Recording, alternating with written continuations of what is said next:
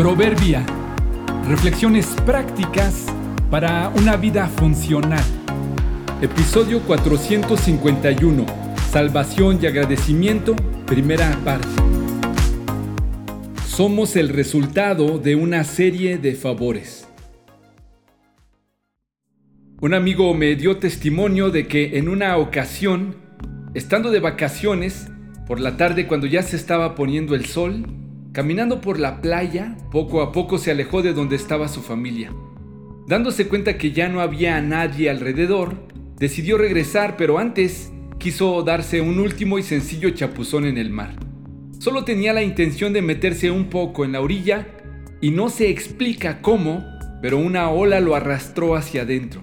Después otra lo revolcó y enseguida otra y otra más. Aunque trataba de nadar hacia la orilla, no lograba acercarse. Estuvo así por bastante tiempo. Poco a poco se fue quedando sin fuerzas. Estaba agotado pensando que moriría ahogado ya que estaba lejos de donde estaba el último grupo de personas.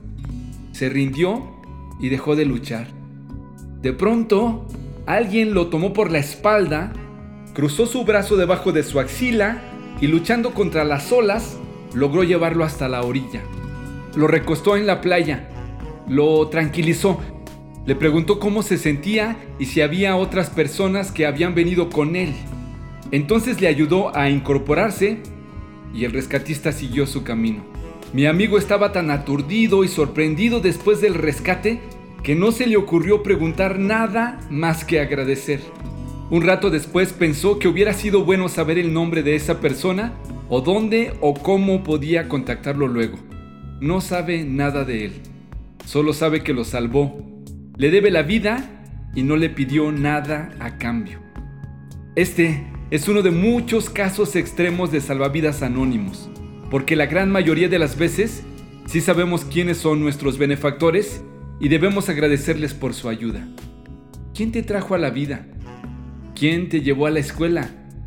¿Alguien te recomendó en ese trabajo? ¿Quién te presentó a quien ahora es tu pareja, quien te apoyó al principio. Nadie está sano y salvo por sus propios méritos. Somos el resultado de una serie de favores. Hoy, piensa en tres personas que te han ayudado y agradeceles. Si uno cae, el otro puede darle la mano y ayudarle, pero el que cae y está solo, ese sí que está en problemas. Eclesiastés 4:10